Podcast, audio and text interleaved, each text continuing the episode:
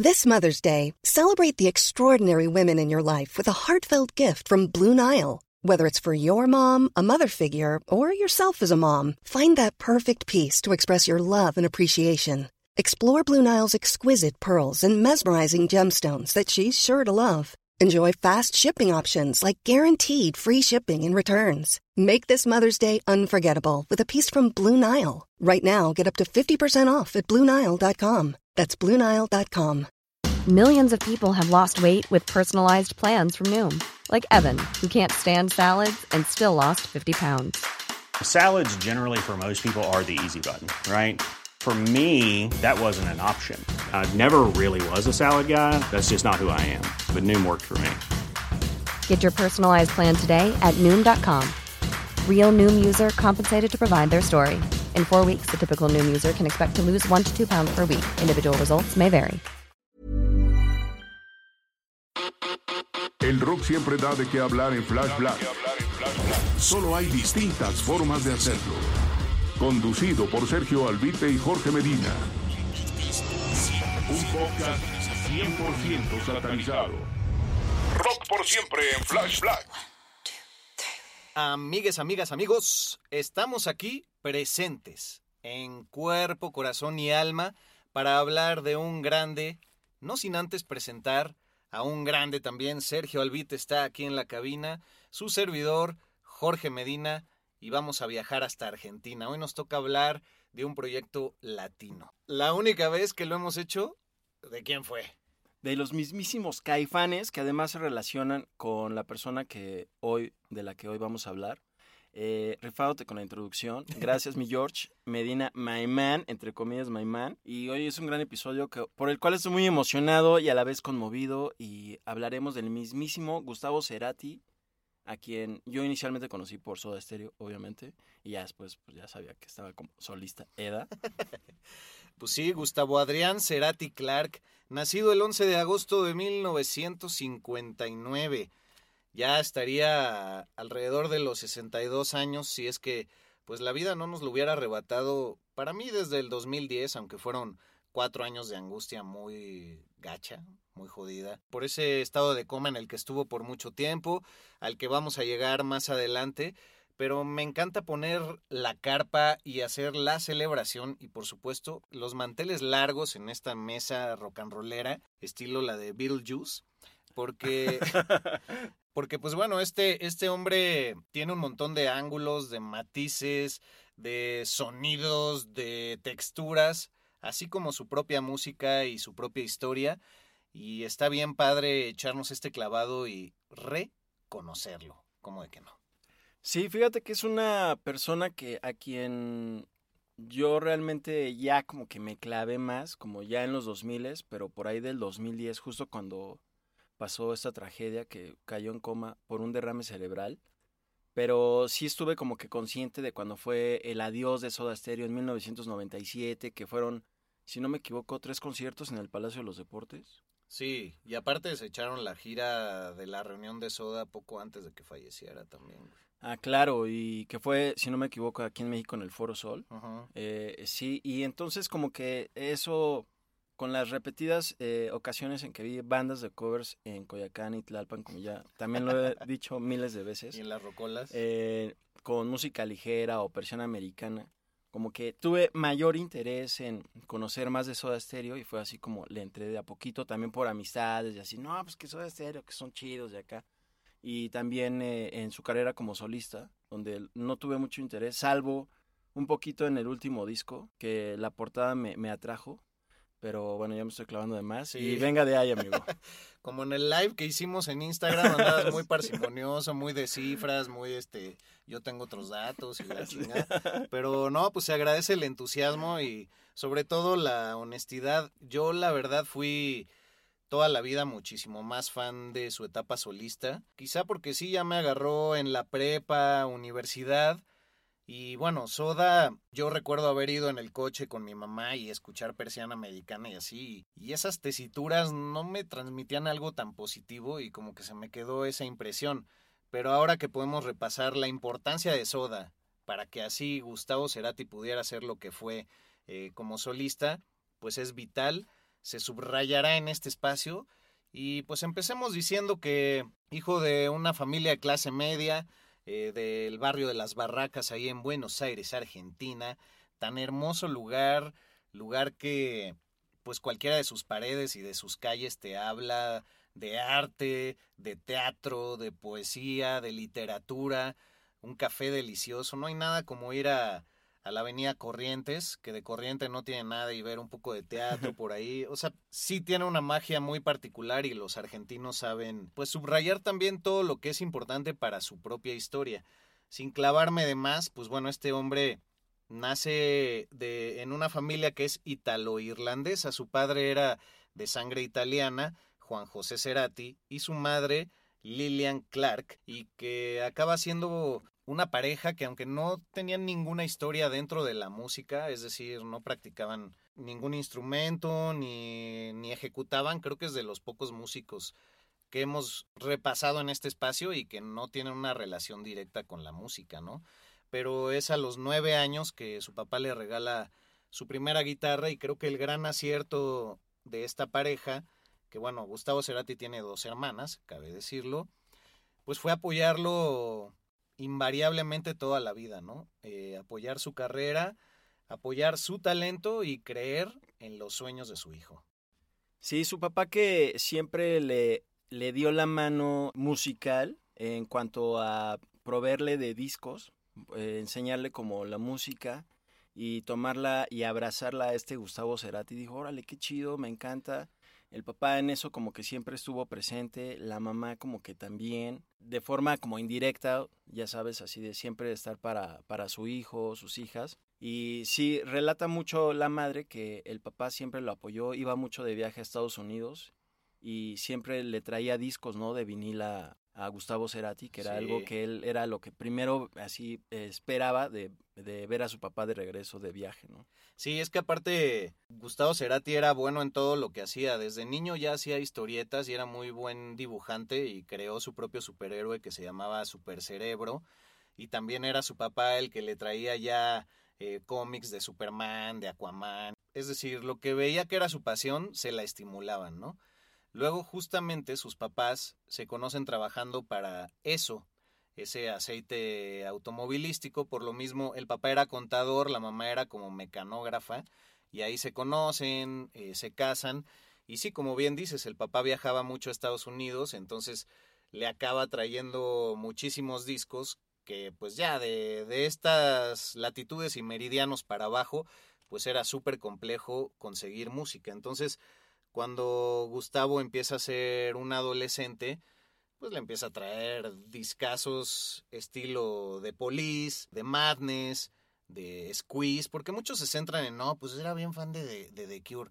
Pues eso es lo obvio, o sea, en su segundo disco, pues toda la estética tiene que ver con esa banda inglesa, pero a mí lo que me llama mucho la atención es que siempre se fue a la esencia, sobre todo lo que estaba sucediendo en el New Wave, y al ser tan fan de The Police, pues logra ver estos, estas mezcolanzas entre el rock, el pop y el reggae, además de, de Madness, de Squeeze, de The Cure, de Queen, le gustaba mucho Joe Jackson, otro padre del New Wave, Elvis Costello y Ecstasy.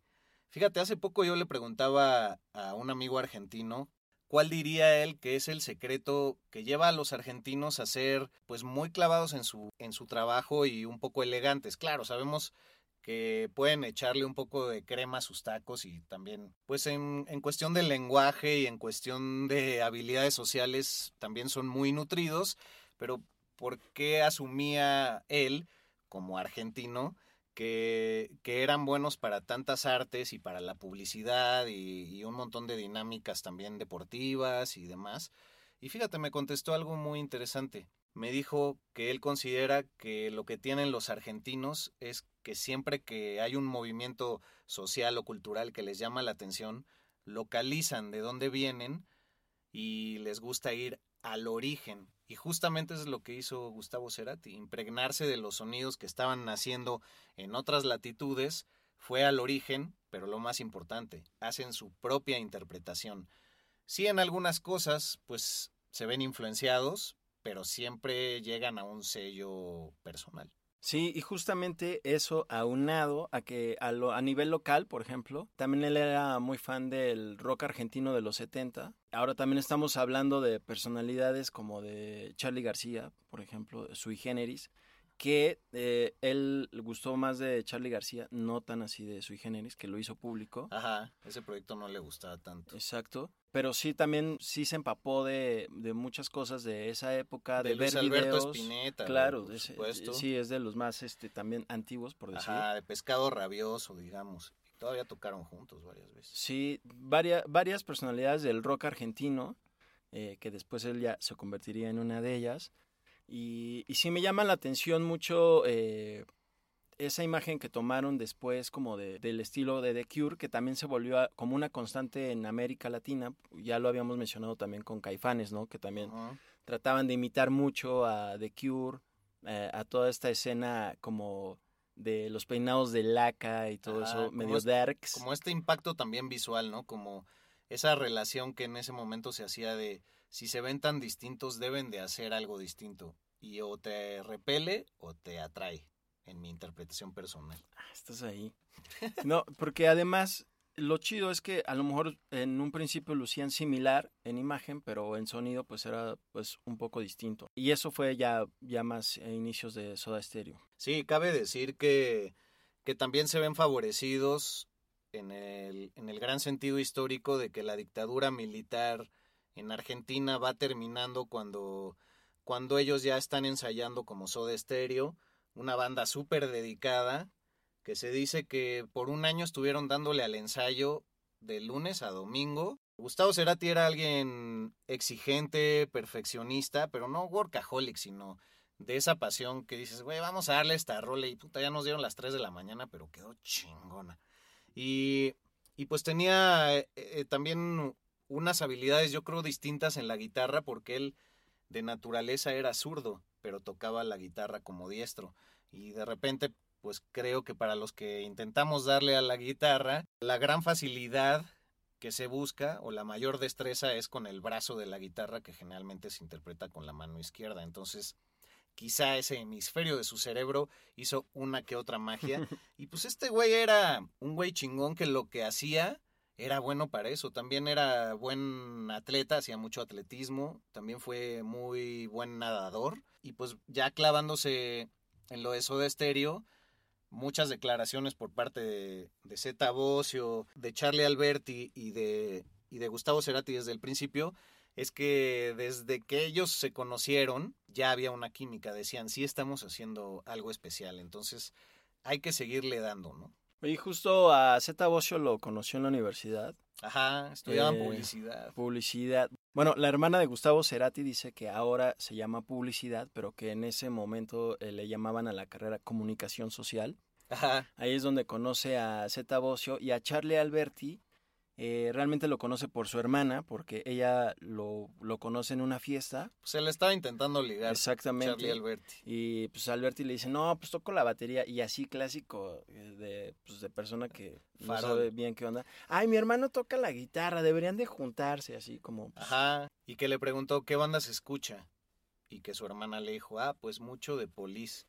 Y que de ahí le brillaron los ojitos a Charlie, porque también era, era fan de The Police, cuando ya Zeta Bosio y, y Gustavo ya habían tenido la oportunidad de ir a ver a The Police en vivo en algún momento, porque The Police en sus inicios le daba por hacer giras extrañas y iba a países donde no era habitual ir. Si no mal recuerdo, iban a Turquía, iban al Líbano y un día fueron a Buenos Aires y ahí fue que los que los vieron en vivo y se empezaron a clavar y dijeron, tenemos que hacer algo así y por eso también empezaron a escuchar un montón de bandas de esas a las que Gustavo pues, ya tenía acceso por toda la colección de viniles que su papá le había regalado. Y justo los primeros discos, bueno, al menos el primero sí se nota mucho la influencia de, de Police, de en Soda Stereo. Ajá. Y también un poco a mí, en lo personal me suena un poquito a Divo. que Ah, en los claro. 80 también estaba, sobre todo en 80, 81 estaban dándole con todo y estaban sonando mucho y ya por ahí del 83, 84 es cuando ya empieza a sobresalir, al menos a nivel nacional, Soda Stereo. Eh, también mencionar que Cerati, Así. Bueno, permítame interrumpirte. sí. También para decirte que la estética del disco debut, el arte del disco eh, de Soda Stereo es muy parecido al, al segundo de, de The Police, que es el Regata de Blanc. Ah, claro. Está muy, Sí, muy es basado cierto. en eso. Entonces, desde ahí va. Y también, por ejemplo, el primer disco de Ecstasy, que es White Music. El sonido es muy new waveero y también los primeros sonidos de Elvis Costello eh, van mucho por el estilo de, de rolas eh, como sobredosis de, de TV o incluso quisiera ser del Jet Set, me parece que se Ah, llama. cómo no, sí, sí. Ajá, o la de Teleca, que es la rola de Tele, Telequinesis. Moverás tus pies. Muy buena, güey. Sí, era muy creativo en ese aspecto porque a la vez son como letras, pues no, no quiero decir que son cómicas, pero son como bailables, letras bailables, así es como las definiría. Sí. No, ni siquiera con la música, ¿no? O sea, letras bailables. Cerati siempre componía primero la música, luego la melodía y hasta el final las letras. Súper importante eso. Exacto, Sí, y hasta el final así lo hizo en su carrera como solista, ¿no? Sí, y, y en esta rola del Jet Set sí se burla un poco, también sutilmente, de pues todos los que ahora diríamos que son hipsters o así que les preocupa estar en la escena, pero es nada más por las apariencias y demás. Y en la, en la rola de Dietético, al final también lanza un mensaje por debajo de la mesa que para mí es importante, que dice algo así el coro, no lo recuerdo textualmente, el régimen se acabó. Y, se, y según yo también se refiere al régimen de la dictadura militar. Sí, Entonces, todo tenía aventaba- relación. Ajá, aventaba unos buenos golpes por ahí, muy, muy inteligentes. Era un güey muy, muy, muy inteligente. O sea, jamás le midieron su IQ, pero así como con Jim Morrison, yo creo que también andaba en, en otro nivel, porque, puta, pues, como decíamos, para lo que hiciera, era bueno el cabrón. Sí, en las letras también eso se puede apreciar. Ah, el mismo Charlie Alberti dice que, que él no había, no ha conocido o se ha enterado de alguien que pueda equiparar a la calidad de compositor o letrista, como lo fue Gustavo Cerati. Sí. Eh, por ejemplo, hay una novia que, bueno, una exnovia de Gustavo Cerati, que sale en un documental que vi, eh, donde dice que... Ah, en el de Bios, ¿no? En el de Bios de, de Nat Geo, exactamente, que la entrevista la chilena Javiera Mena. Ah, que de Amena tiene poco, porque qué mal lo hace, güey. Sí, la verdad, Ah. como parafraseándote con el carisma de una piedra. eh, Sí, digo, aclarar que se llama Javiera Mena, ¿no? Javiera no Amena, Mena, pero, pero bueno, sí es como muy y, lamentable. y esta exnovia habla de unas, de un par de rolas que nunca salieron con Soda Stereo ni nunca más, que le escribió Gustavo Cerati y la letra está súper chida. Lo pueden ver en el documental, chance ahí lo compartiremos en, nuestras redes sociales, obviamente. Y pero sí, se decanta por Cerati por, por ser un gran letrista y por casi casi enamorarla con sus palabras, ¿no? Sí, ahora, pues todas las mujeres han sido una gran inspiración en su vida, o bueno, lo fueron. Y también es porque él tenía un sentido muy arraigado de la familia. Como vivió una relación muy bonita entre sus padres, o al menos eso es lo que públicamente siempre se ha manejado, pues él deseaba eso, una esposa, hijos, y los tuvo relativamente joven. También estuvo casado con una chilena con la que tuvo a sus dos hijos, que ya más adelante damos los detalles. Eh, pero yo creo que también por eso a Javier Amena pusieron a entrevistar a la familia en ese de Bios. Porque pues como es chilena, es cantante y estaba Ah, como reventando un poco la escena a principios del, de los 2010, no sé nunca cómo decir esa, sí, quién sabe. de la decena, este, pues, ha de haber sido por eso, güey, pero también regresando al hecho de que siempre se basaron en la música New Wave, pues tuvieron la suerte de que su primer disco, el llamado Soda Stereo, fue producido por Federico Moura, quien era parte de una gran banda muy esencial y muy elemental en Argentina que se llama Virus, y ellos fueron los pioneros del New Wave en Argentina. Ahí cuando tenían tiempo, les decían, no, pues tienen dos horas para usar el estudio. Puta, le daban todo el tiempo para sacar rolas, rolas, rolas, rolas. Y estos tiempos de estudio pues eran los que Virus también estaba usando en sus discos. Yo les recomiendo los primeros discos de Virus. La verdad tiene pocos años que me enteré de su existencia, pero cualquier argentino siempre les va a decir, ah, tienes que escuchar a Virus, tienes que escuchar a Sumo.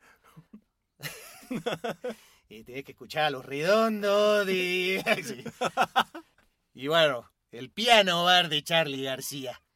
Entre otras cosas te dirían, pero, pero ahí vuelvo al tema que tocaba, ¿no? Son muy orgullosos de su esencia y, y de su origen y saben lo que tienen. Entonces, perdón el paréntesis, pero sí es muy importante decir eh, que pues es Federico Moura el que les produce el primer disco y que también desde ahí ya viene su primer acercamiento con Daniel Melero, el cual se dice es el cuarto miembro de Soda Stereo no oficial, con el que años más tarde haría el Colores Santos y que tenía un entendimiento creativo muy cañón, pero Daniel Melero pues era también el pionero de la música tecno en Argentina y tenía su banda Los Encargados y de hecho la canción de Trátame suavemente pues es de Daniel Melero y es de de las pocas bandas que se animó a decirles, bueno, háganse un cover y Trátame suavemente pues es un clasicazo también por parte de Soda Stereo. Fíjate que Zeta Bocio y Charlie Alberti como que no... No es que no les cayera bien Daniel Melero, pero no les latía esa onda de que dijeran que era el cuarto soda, porque pues así, güey, pues no tocas, ¿no? Obviamente eso se ha dicho de muchas bandas, así como el Quinto Beatle y esas cosas, Ajá. porque estaba muy inmiscuido, es alguien que se volvió productor de la banda, también este, participó como músico con, con ellos mismos. Sí, ya está el canción Animales que le entra de golpe, Exacto. pero está bien padre que desde el principio ahí está, ¿no? Como merodeando. Sí, y Charlie Alberti y Zeta Bocio como que... Creo que desde eh, a partir de ese disco de Canción Animal, es cuando ya empiezan un poco las turbulencias, un poco también, eh, pues por ahí con manita de Daniel Melero, involuntariamente. Pero Los bueno. celos, ¿no? Exacto, pero digo, es alguien muy importante en, en la carrera de Soda Stereo y de Gustavo Cerati.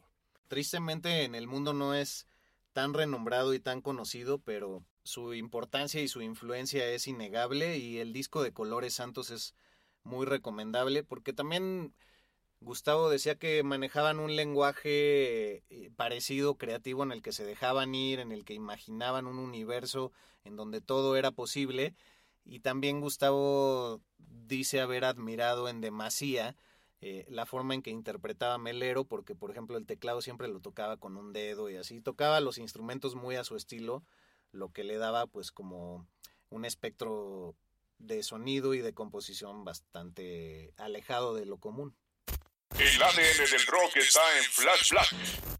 Justo también por esa época en que ya Soda empieza como a reventar. Para el segundo disco también ya tienen obviamente mayor presupuesto. También, eh, como bien dices, en Buenos Aires y en Argentina, pues ya empieza a haber un poco más de lugares en donde tocar. Eh, Soda Stereo le empieza a abrir a, a grupos como, por ejemplo, eh, la banda de Miguel Mateos y Miguel Mateos, obviamente. Eh, eso les da reconocimiento.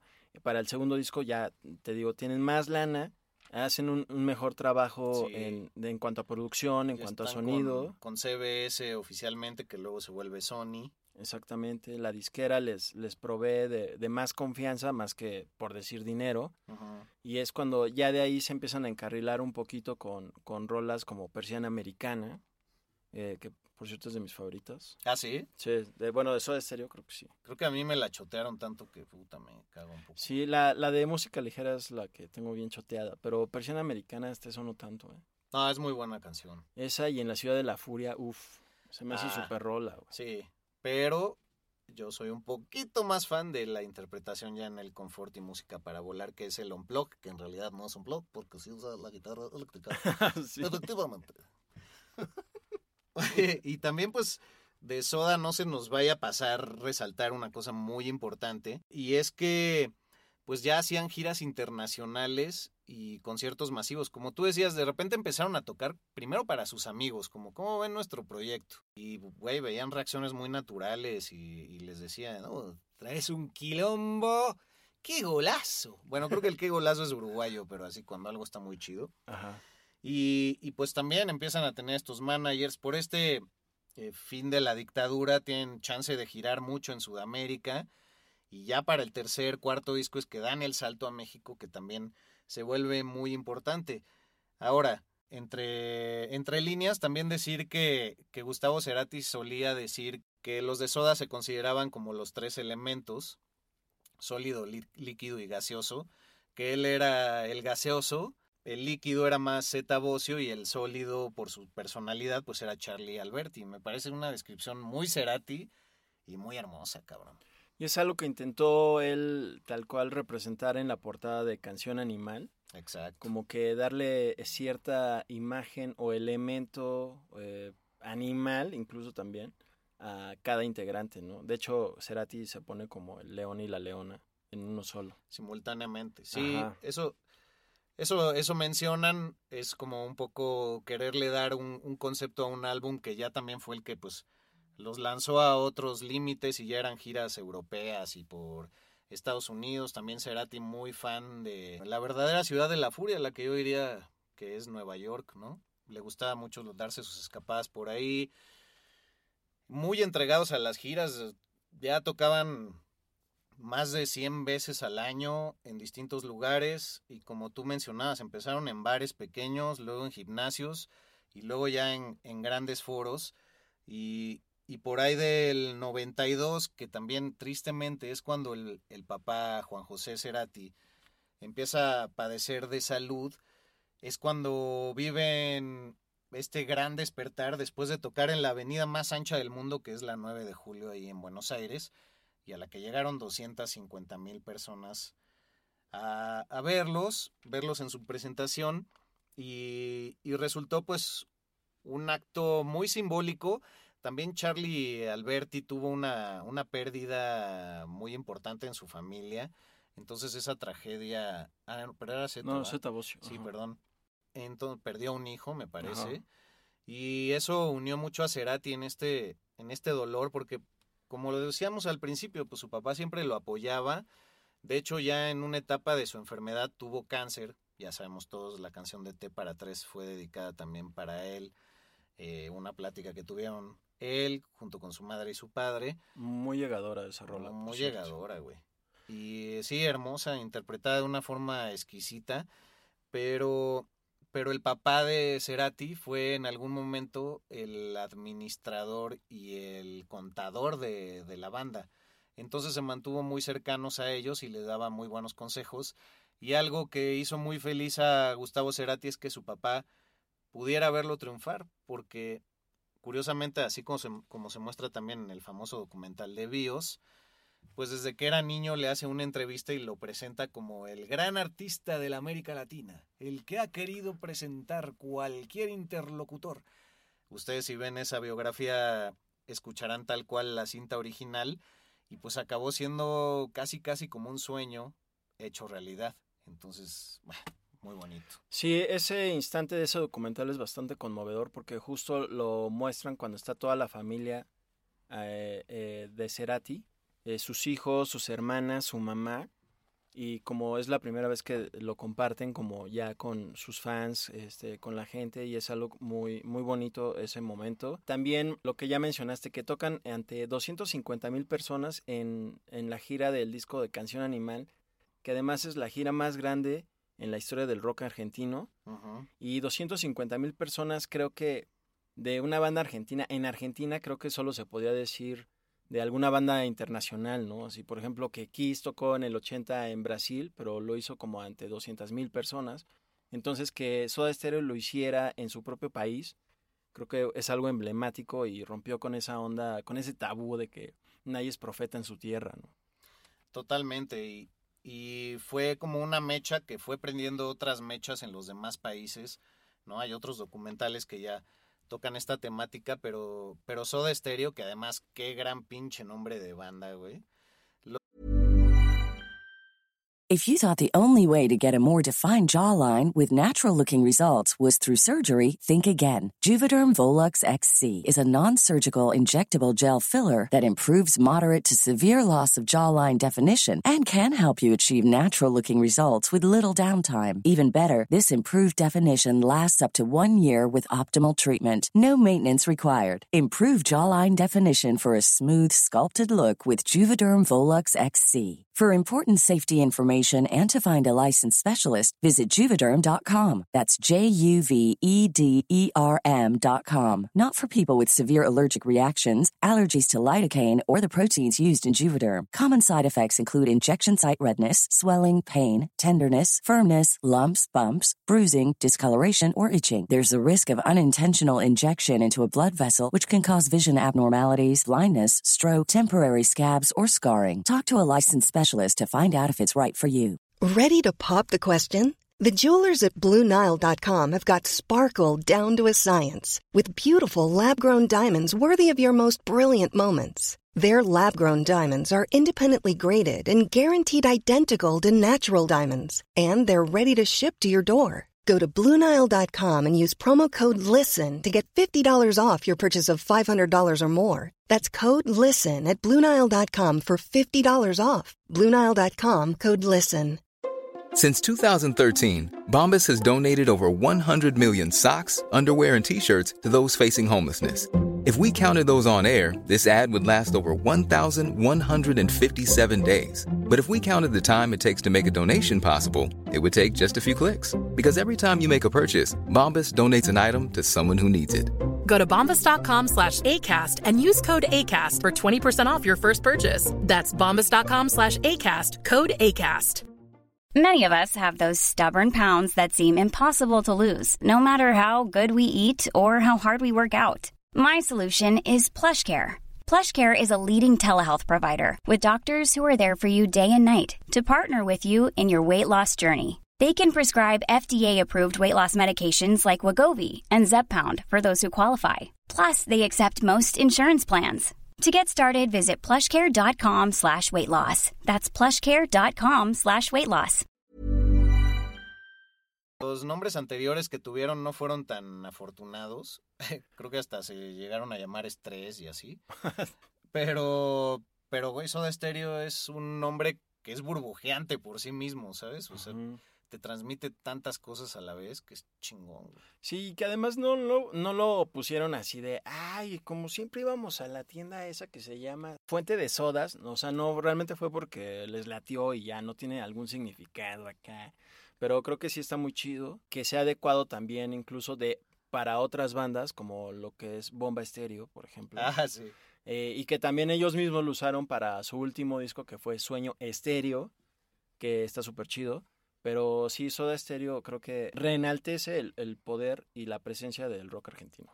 Güey, muy bien dicho. Uh, muchas gracias. Déjame ya para no quedar el dato ahí no? en el aire. ¿Cómo no? Sí, sí. Las primeras agrupaciones antes de Soda Stereo de Cerati se llamaban Savage y luego Bozarrón. Ah, sí. Ah, Bozarrón, yo así le puse a mi primer demo de voz, güey. Ah, rifadísimo. Voz a Ron, así le puse. Y luego eh, de Morgan, ya con Z Bocio, y también tenía una cantante que se llamaba Sandra Bailac. Eh, y finalmente, güey, ¿no? se llamaban, tuvo un proyecto que se llama Proyecto Erecto con Andrés Calamaro, ese güey que también estuvo en todos los pinches ah, moles de por allá. Y, y, la banda de Estrés también que ya la hizo con Z Bocio, güey. Sí, tuvo otra que se llamaba Triciclo. Ah, sí, cierto. Que yo creo que en ese momento era así, no manches, qué buen hombre. Pero bueno, ahorita seguramente ya. Bueno, ahorita ya es ridículo. Bueno, pero, la de acá me gusta la de Triciclo, Triciclo Circus Band porque pues tienen un, un rollo ahí medio Ah, bueno, clown, ¿no? Pero exacto, pues, pero eso está chido, ya le metieron onda, ¿no? Pero bueno, X, X somos chavos. Oye, pues déjame darte una definición muy bonita que en algún momento declaró el buen Cerati, incluida en el Cerati en primera persona, un libro que recomendamos en nuestras redes ahí como Reel hace unas semanas. Y bueno, les voy a decir lo que yo le opinaba de la música. En mi opinión, ya es tiempo de admitir que la música no se mide únicamente por la escala del do, re, mi, fa, sol y menos por las letras. La música tiene millones de timbres, ruidos, provocaciones sonoras de todo tipo. Las letras y el sonido juegan como las luces y las sombras en un claroscuro donde la suavidad y la aspereza ocupan su lugar correspondiente en la totalidad. Güey, por eso también fue que jugaban tanto en algún momento ya en sus giras más cabronas, ya para el cuando tocaron en la 9 de julio y así, que tenían ya 14 cámaras en el escenario con un chingo de, de pantallas y, y pues cada cámara se enfocaba en uno de los miembros distintos, en sus manos, en sus instrumentos. Y eso fue realmente revolucionario también para su tiempo. Sí, todo el show que también eh, ponían en las pantallas, como dices, era algo que nadie hacía. Eh, ya ni siquiera hablemos de nivel Argentina, sino como a nivel internacional. Como que se concentraban mucho en estas como imágenes de formas, líquidos, justo con eso que, que ya hablaste de esta onda gaseosa, líquida, sólida. Es lo que transmitía mucho Soda Stereo. También es la primera banda latinoamericana que llegó a MTV. Ah, Y ahora sí, estamos claro. hablando de una época en mediados de los 80 en que pues todavía no existía siquiera la idea de MTV Latinoamérica, entonces ellos por méritos propios lo hicieron. También en 1989 ya cumplieron este con la cuota ah, de un millón de discos vendidos, que en esa época ellos empezaron que en el 83 por ahí y antes de que acabara la década ya habían cumplido, bueno, ya habían hecho digamos ese hito eh, como a mí me sorprende que sea una banda local haciendo todo esto y todavía llegando a un nivel internacional. Creo que es muy chido. Habla increíblemente de Gustavo Cerati como compositor y músico, pero también eh, fue algo que lo llevó un poquito al agotamiento. También de repente a decir en un aeropuerto, porque ya estaba harto de, de las maletas, de las colas y todo eso, a renunciar a la banda, que ya después dijo, no, no es cierto, ya, ya me estresé, me estresé. Eh, pero sí, por ejemplo, gente allegada a, a él en, dentro del grupo, en- del crew, decía que era alguien muy exigente, que de repente se irritaba mucho, eh, que tenía ataques de ira. Sí, que podía ser incluso inseguro, güey, también. Ah, claro, eso, ¿no? Que, que como mucha gente siempre lo ve de afuera, así, oh, qué increíble, ¿no? Así que Charlie Alberti decía, wow, qué gran compositor es, pero a la vez, este, como todos, pues eh, tenía mucha inseguridad en ciertos aspectos. Tienen la piel delgada. Y Ah, ya, exactamente. y ya que, que tocas ese tema, pues justamente para el 93, ya después de que fallece su padre y con el gran éxito por todos lados, pero que ya está agotado, él no asume ese como su primer proyecto como solista, El Amor Amarillo, que de hecho pues también era mucho de la sinestesia, Gustavo. eh, él declaró que a veces podía ver los colores con las distintas notas y, y con cada interpretación. Decían que su color favorito era el amarillo, pero pues no, no era su primer disco solista porque medio que mete ahí a Zeta Bocio que en la producción, pero que sí que no, pues nada más está en el bajo en una canción. Se va a Chile a grabar en su mayoría este disco. Ya es cuando está casado con Cecilia Amenábar, una figura chilena, señora muy bonita, de por allá con la que tiene a su primer hijo. Y él declara también de una forma muy interesante, cuando Cecilia estaba engendrando a mi primer hijo Benito, él tuvo dos hijos, Benito y Lisa, eh, con ella y ya no tuvo más, aunque fue su segundo matrimonio, cabe aclarar.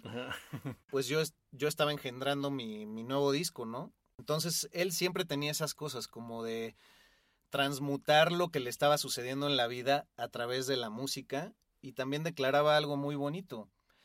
Si yo mi popularidad la puedo usar para probar nuevas cosas, porque como la gente ya tiene la atención sobre mí, lo voy a hacer. A mí no me convencen las fórmulas de siempre y siempre me voy a clavar en buscarle. Entonces, en esa etapa, ya por el 93, es que empieza también a clavarse en proyectos de electrónica y es cuando hace Plan B junto con esta banda de chilenos, pero que unos viven en, en este Gran Bretaña y otro vive en Alemania y otros viven en Chile y se llaman The Black Dog, si no me equivoco. Luego hacen el Plan Black Bee Dog, luego hace el proyecto de Ocio.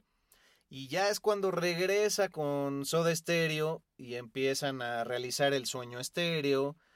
Luego sale el confort y música para volar y ahí es donde todo empieza a cambiar y a raíz de esta separación pues se dan cuenta que ya no hay vínculo. Es como cuando ya topas esos amigos de toda la vida y que de repente, puta, güey, los dejaste de ver como cuatro o Sí. cinco años y ya te dicen así. Bueno, pues es que para mí es importante que los valores de la familia se centren en Dios y Digo, pues muy respetable, pero dices, güey, ma, tú te echabas la caguama conmigo ahí en la banqueta, o sea, Sí, ya le mamasean.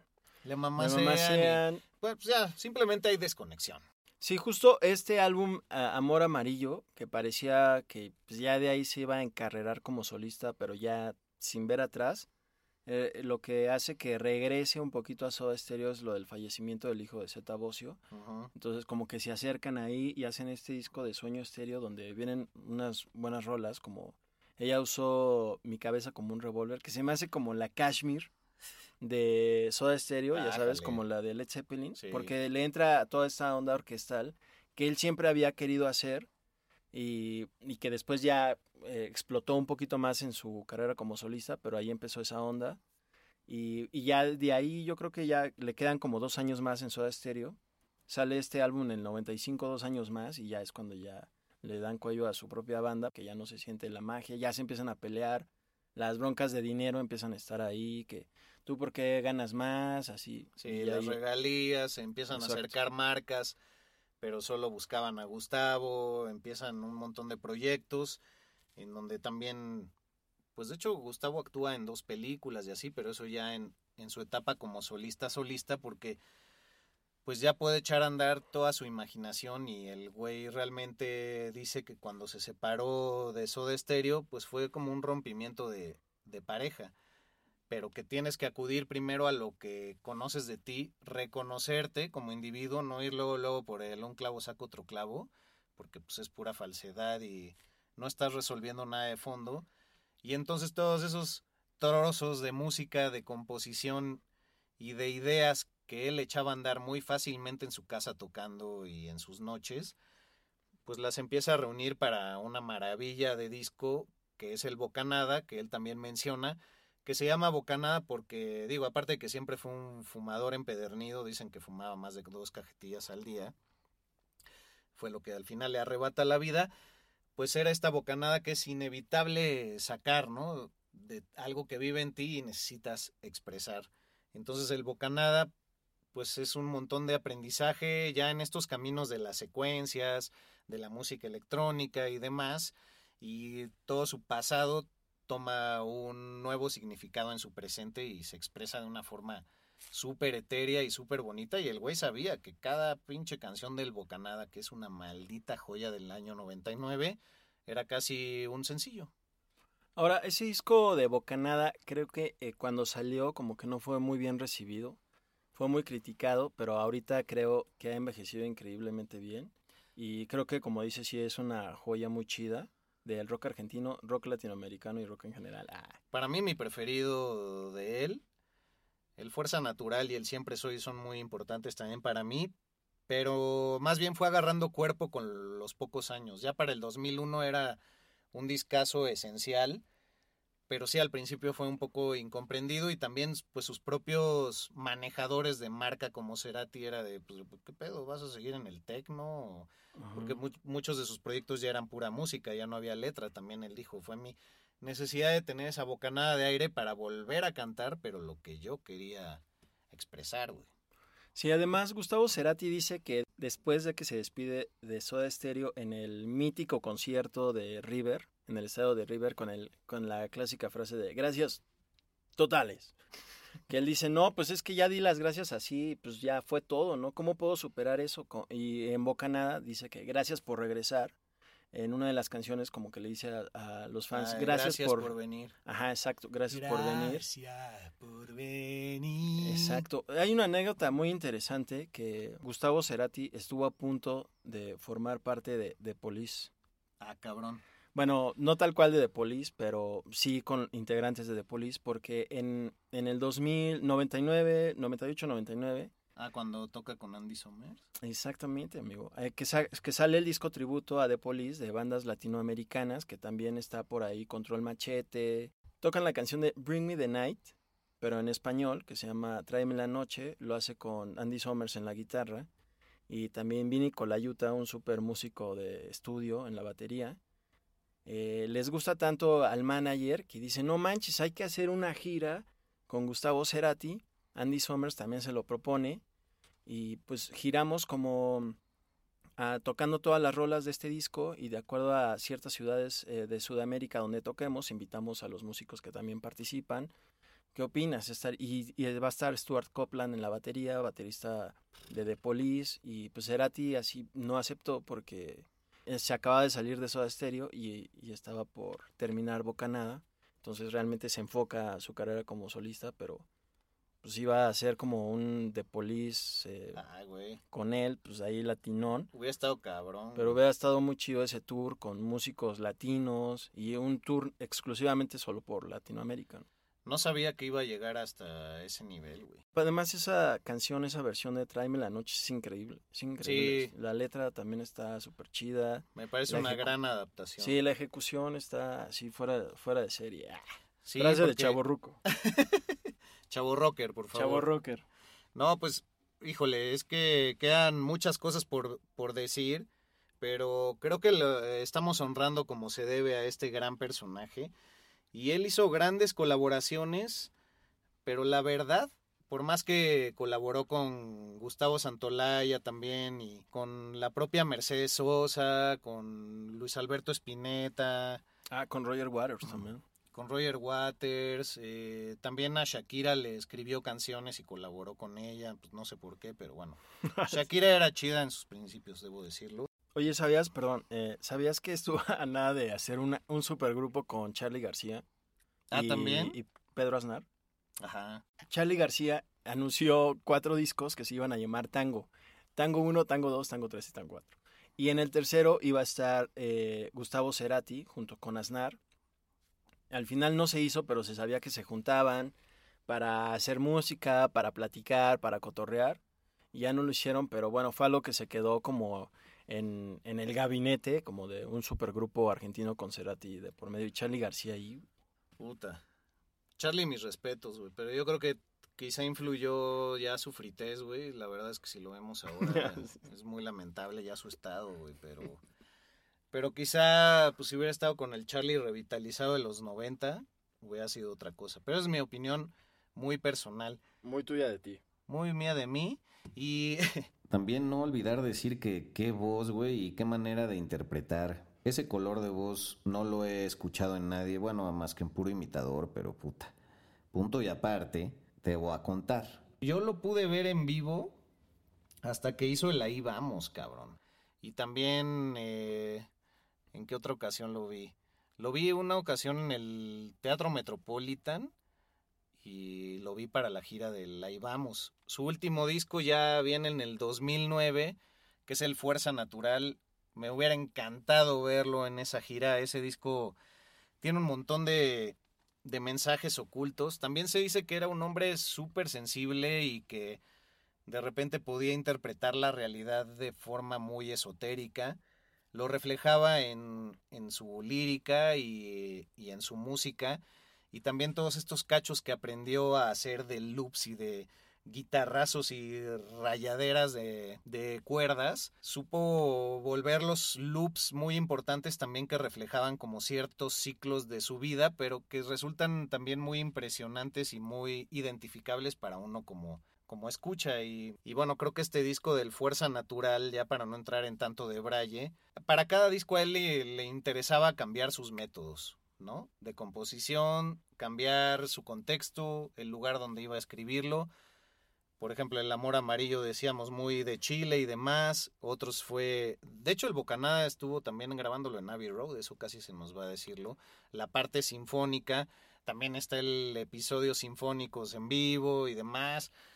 El disco de satélite donde salen todas estas colaboraciones que ya habíamos mencionado. Ah, claro que sale Telefunca, que es Ah, sí. eh, un grupo mexicano ahí. Sí, eh, con Lucibel también me parece que hace una rola.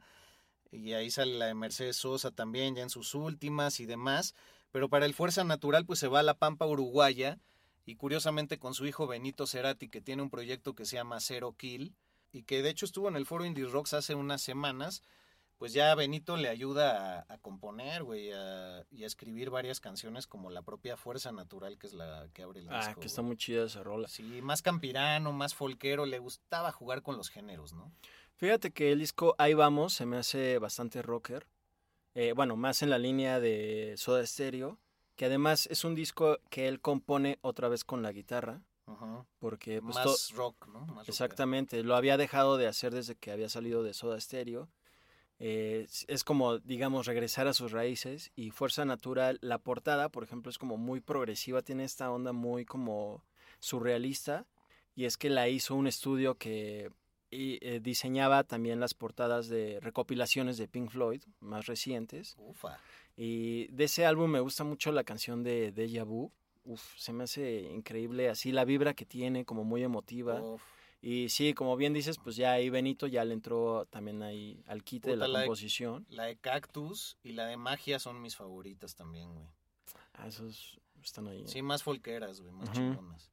Pero, güey, qué, qué buen dato ese que, que dices. Por eso te llamó el- la atención la portada del arte, como decías, ¿no? Eh, sí, porque se me hizo como inusual, no solo para Cerati, sino como para el tipo de música que él interpretaba y también por el rock latinoamericano de, o argentino, eh, pues se me hacía como una portada bastante inusual. Puta, es que ese güey, podríamos también agarrar un montón de sus frases y de su lírica. Y pues, por ejemplo, me viene a la mente la canción de Cosas Imposibles del Siempre Soy, que dice en la frase, quiero hacer cosas imposibles.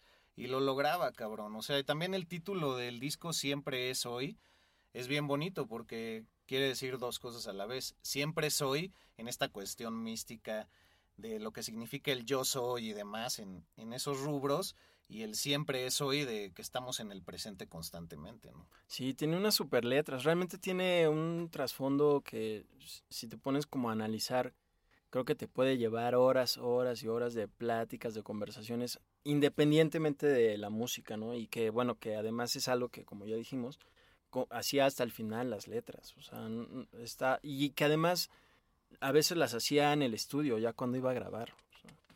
Güey. ah, Ay, ajá, ya sí, me volví a conmover, güey, porque sí, amigo. tenemos que hablar también de su fallecimiento. Eh, justamente la última canción que interpreta es la del lago en el cielo, que viene en el disco Siempre es hoy. Y la toca en Caracas, Venezuela, en su última presentación. El video está en YouTube. Eh, la gente está muy emocionada. A él se le ve todavía revitalizado. Ya hay otros documentales que mencionan que ya se le veía un poco extraño en esas noches de presentaciones porque pues tuvo este accidente cerebrovascular. Se dice que había dejado el cigarrillo ya el 2006, pero para el 2009 lo vuelve a tomar, fumaba más de 40 cigarros al día. Y pues su cuerpo ya no da más y después de esta presentación que es muy emotivo verla y decir, güey, fue la última vez que tocó la guitarra y se dejó ir. Y estaba en un tono bromista, en un tono amigable, presentando a los de su banda, que eso también es algo que él resaltaba. Lo chido de haber dejado a Soda Stereo fue que yo podía armar mi propia banda y de acuerdo a mi propio viaje, sin ser egoísta como hubiera podido, podido verse con Soda Stereo, pues yo armaba mi propio sueño, ¿no? Y entonces así lo hizo, se rodeaba de unos musicazos eh, argentinos eh, esparcidos por todo el mundo, dando lo mejor de sí, pero uniéndose para apoyar a Cerati. Y pues esa noche entra en coma, fue en mayo del 2009, no, perdón, del 2010, ya en su gira, el disco salió en el 2009, el Fuerza Natural. Dos meses después lo trasladan a Argentina y pues también ser muy empáticos con lo que su madre, la señora Clark, tuvo que hacer, porque por cuatro años lo tuvieron conectado a las máquinas. Por ahí sus compañeros Zeta y Charlie decían que sí reaccionaba cuando iban y le tomaba la mano, ¿no? Si quieres compartir algo de eso. Eh, sí, además de que lo visitaban sus hijos y bueno, todas las personas decían que de alguna manera reaccionaba Cerati estando en coma a ellos o a su voz o lo que le decían, eh, que le- les dieron un momento para que solo estuvieran los tres, Soda Stereo eh, eh, con Alberti y Zeta Bosio, y que hay un momento en que le agarran la mano, Alberti dice que le agarran la mano a Cerati, y que todos los monitores de, de la habitación del hospital empiezan como a sonar, empiezan a sonar y, y que y pues Alberti lo dice muy emotivo, que es algo que, que le hace ver que obviamente los estaba escuchando y sintiendo y percibiendo y, y pues es algo que te pone la piel chinita. Ah, No, la verdad es que sí. sí. Y pues, güey, cuatro años se echó, cuatro años y un mes, o sea, todavía cumplió años conectado a las máquinas y en el 2014, pues en una decisión muy fuerte, que ha de haber sido para su mamá, que sigue con vida, pues deciden desconectarlo y oficialmente, pues ya en septiembre es cuando, cuando fallece, del 2014. Y, güey, me parece increíble que ya se cumplieron siete años de su fallecimiento, güey. Sí, muy fuerte. Ahora que lo mencionas, eh, recuerdo también que la enfermera le dice a su mamá cuando ya venía llegando al hospital, le dice, oye, es que ya no, ya no hay dónde inyectarle más, o sea, ya no queda un espacio libre en su cuerpo para inyectarle, ¿no? Y Ya eso no hay es una vena. exacto, y eso es como lo que poco a poco lleva un poquito a la familia a tomar como esa pues decisión súper fuerte. Sí, también fue muy polémico. Todos acá afuera muy fácilmente decíamos, ya déjenlo ir, ya desconéctenlo. O igual iba a volver. Pero, güey, sí. Yo creo que para la familia, que aparte ellos siempre han dicho que han sido muy unidos, que siempre se han mostrado sus proyectos entre ellos antes de mostrarlos al público y que se apoyan mucho y son muy netos y hay muy buena comunicación, pues ha de haber sido algo devastador y en sus miradas pues todavía se ve mucho de ese dolor. Y también siendo un personaje tan relevante para la historia de la música latinoamericana, pues debe ser muy fuerte ser cualquier pariente medianamente lejano de Cerati que toda la gente pues siempre te lo trae a la mesa, ¿no? Sí, muy fuerte. Familia que hasta la fecha se han mantenido muy unidos. Dicen que todos los domingos se reúnen. Obviamente en la casa de la señora, pues ahí tienen los pósters, acá el retrato chido. Eh, Sí, la que en- habitación. En esa casa donde está Cerati vivió a partir de sus 10 años en adelante, entonces hay mucha historia todavía ahí. Sí, muy chido. Para mí fue ah, muy, realmente muy conmovedor enterarme de todo esto. O sea, hacia el final de su vida, no solo como músico, sino también como persona. Hay un video por ahí que corre que él dice, si me llegara, después de su último disco de Fuerza Natural, si me llegara a retirar ahorita eh, de la música, que no es el caso, eh, o sea, no tenía obviamente ganas de hacerlo, dice, este, me iría muy contento. Y bueno, pues sí, súper chido, la neta, este, Sí, él no No creía sé. en la edad. Él decía que, el, que un número no te podía limitar y que aún tuviera 60 seguiría haciendo esto. Entonces, ahora que podría tener 62 años, seguramente seguiría conmoviendo corazones. Y pues qué bonito que hicimos este programa. Esperamos que ustedes también hayan vibrado desde donde nos intercepten.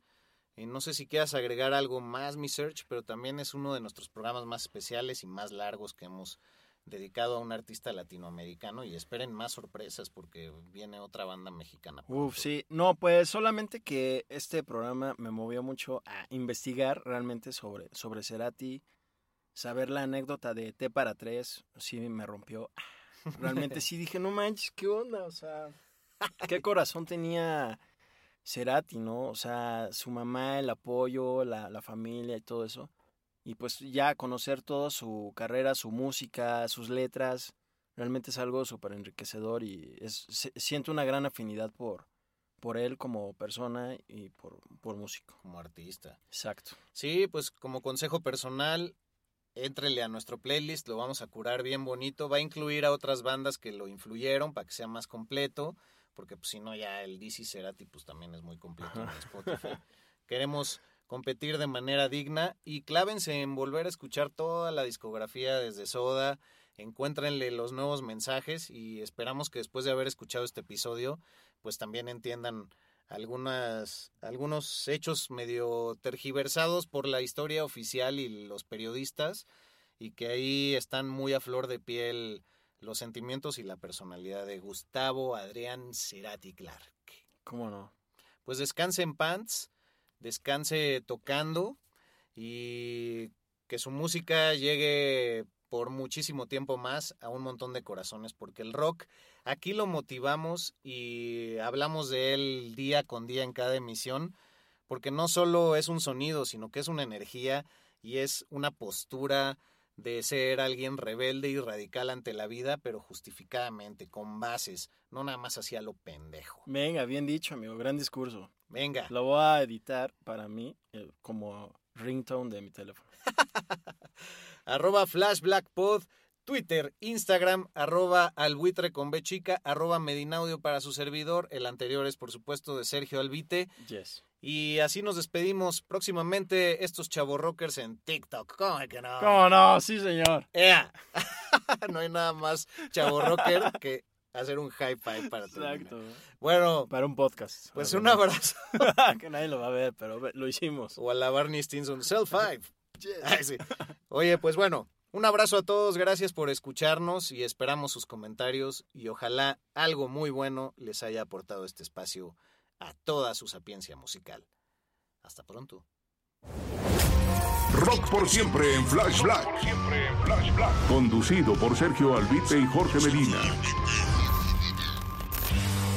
Flash Black. El ADN del rock está en Flash Black.